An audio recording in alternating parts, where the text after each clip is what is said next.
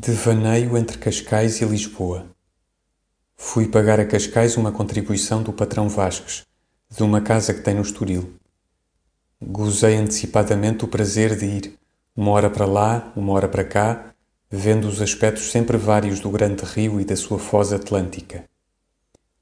Na verdade, ao ir, perdi-me em meditações abstratas, vendo sem ver as paisagens aquáticas que me alegrava ir ver e ao voltar perdi-me na fixação destas sensações. Não seria capaz de descrever o mais pequeno pormenor da viagem, o mais pequeno trecho de visível. Lucrei estas páginas por olvido e contradição.